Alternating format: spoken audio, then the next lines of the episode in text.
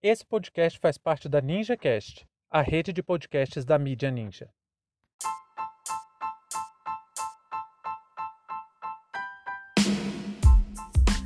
Centenário de Paulo Freire.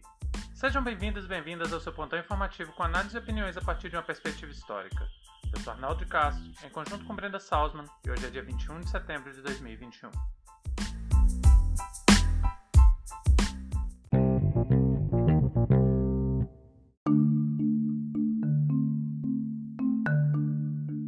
19 de setembro de 1921, nasceu em Recife Paulo Reglus Neves Freire.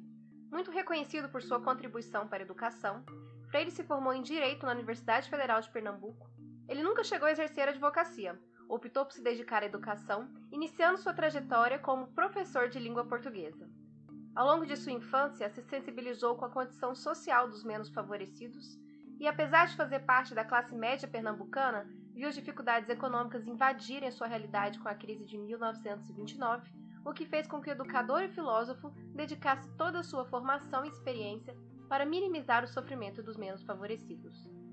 Na década de 1960, quase 40% da população brasileira era analfabeta e era preciso encarar essa realidade com competência e velocidade. Os métodos de alfabetização até então se concentravam em especial na aprendizagem de crianças, somado ao fato de que boa parte da população não tinha acesso à educação formal na infância, o problema do analfabetismo adulto era uma chaga que assolava o Brasil. Dessa necessidade prática, Freire propôs uma educação em que pese as vivências próprias daquele indivíduo no seu processo de aprendizagem. Por conseguinte, a alfabetização se daria não pelo método fonético, mas sim pelo desenvolvimento da linguagem escrita a partir da realidade imediata de educandos e educandas. Sendo assim, em 1963, ele colocou em prática sua primeira experiência empírica, orientada por suas reflexões sobre a pedagogia. Naquela condição, dedicou-se a alfabetizar uma turma de 300 adultos agricultores no Rio Grande do Norte. A tarefa foi concluída com sucesso em 45 dias. Com um resultado impressionante, o presidente da República, João Goulart, pediu para que a experiência de Freire fosse replicada em diversas localidades, incorporando a experiência de Freire em suas reformas de base. Seriam formados milhares de profissionais para, posteriormente, dar início a 20 mil núcleos, os círculos de cultura, com o objetivo de minimizar o grave analfabetismo do país. Em 1964, com o golpe militar, o projeto foi descontinuado.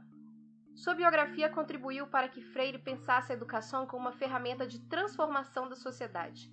Ele acreditava que, através do pensamento crítico, todo o processo de ensino e aprendizagem poderia alcançar resultados mais promissores, além de promover a emancipação através da educação, uma proposta revolucionária e de eficiência comprovada.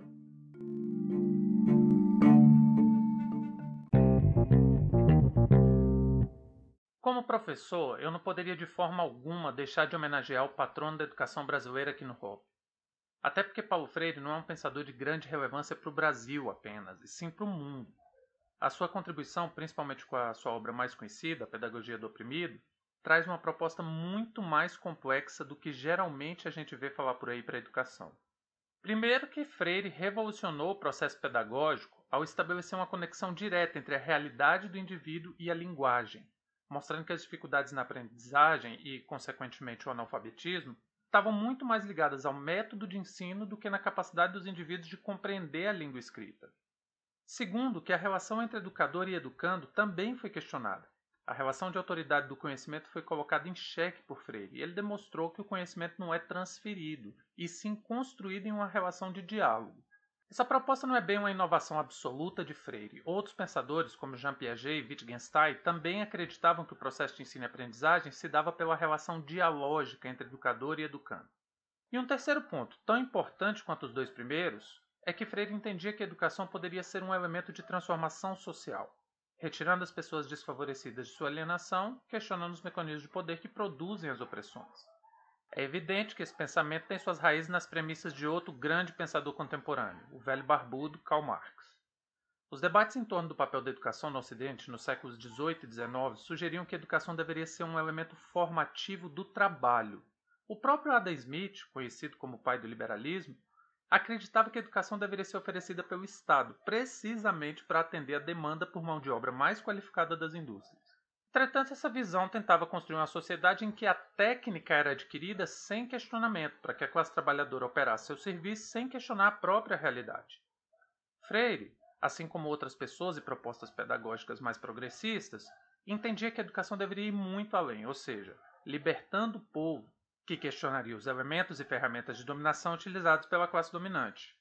Essa perspectiva também encontrava amparo em outras experiências educacionais que queriam romper com a estrutura dominante, como por exemplo as propostas da pedagoga Nadia Krupskaya.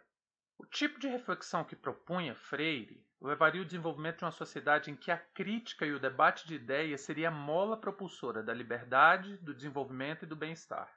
Exatamente por isso ele condenou com veemência aquilo que ele chamou de educação bancária, que é a imagem de um mestre depositando seu conhecimento em um pote vazio, que seria o aluno. Aliás, eu mesmo odeio essa palavra aluno, porque a própria palavra considera o educando como um ser sem luz. E a luz do conhecimento, por consequência, estaria concentrada na autoridade opressora do professor. Qualquer um que já pisou dentro de uma sala de aula sabe que essa ideia de transferir conhecimento não passa de uma grande besteira, de uma balela é mais uma das propostas sem sentido do liberalismo. Não existe transferência de conhecimento, é simples assim. E nos últimos tempos, infelizmente, a gente tem visto uma perseguição às ideias de Paulo Freire como se ele tivesse desenvolvido um método de ensino para doutrinar crianças. Essa é inclusive a argumentação do Escola Sem Partido, né? Mais uma das propostas para a educação feita por gente despreparada e desqualificada e que gosta da ideia de manter a sociedade sendo explorada como é. É um retorno à ideia de educação para o trabalho em que a classe trabalhadora opere as ferramentas para produzir lucros aos seus exploradores sem nenhum questionamento. E é interessante que as pessoas que partilham desse pensamento são as mesmas que defendem ditadura militar, fechamento do STF, racismo, homofobia, armamento civil e militarização das escolas. E não pensem que isso é desinformação, ignorância, burrice apenas. Não, não, não. Isso é pura falta de empatia, de humanismo e de consciência de classe. Em 2016, por exemplo, momentos antes do golpe, um professor de história que estudou comigo na UNB, um cara, aliás, que sempre teve boas notas, e, e assim que ele terminou a faculdade, ele passou num concurso do Instituto Federal. Esse cara foi flagrado em uma das manifestações contra Dilma, ostentando uma faixa gigante escrita: Abaixo Paulo Freire. Nós não podemos dizer de forma alguma que uma pessoa dessas não compreendeu Paulo Freire. Ao contrário, ele entendeu muito bem. E é exatamente por isso que ele carregou aquela faixa, porque ele sabe que a educação baseada nas propostas de Freire jamais abriria espaço para que discursos como os de hoje fossem tão amplamente aceitos como são. O ex-ministro da Educação, que conseguia ser tão insensível e despreparado quanto o atual, disse algum tempo atrás que a educação brasileira é uma lástima por causa do Paulo Freire, mas na verdade é exatamente o contrário. Talvez se tivéssemos Freire e tantos e tantos outros pensadores orientando nossa educação, com certeza o Brasil não estaria afundado no buraco que está.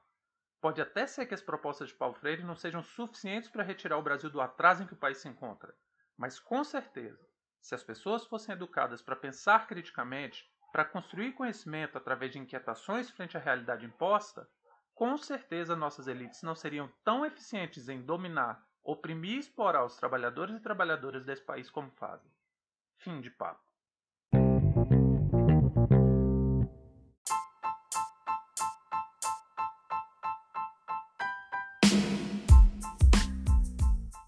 Entre tantos fatos que nos cercam e com a velocidade de informações a que estamos submetidos, essa foi nossa escolha para o destaque de hoje.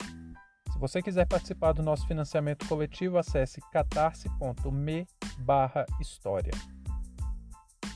Muito obrigado a você por prestigiar nosso trabalho e até a próxima.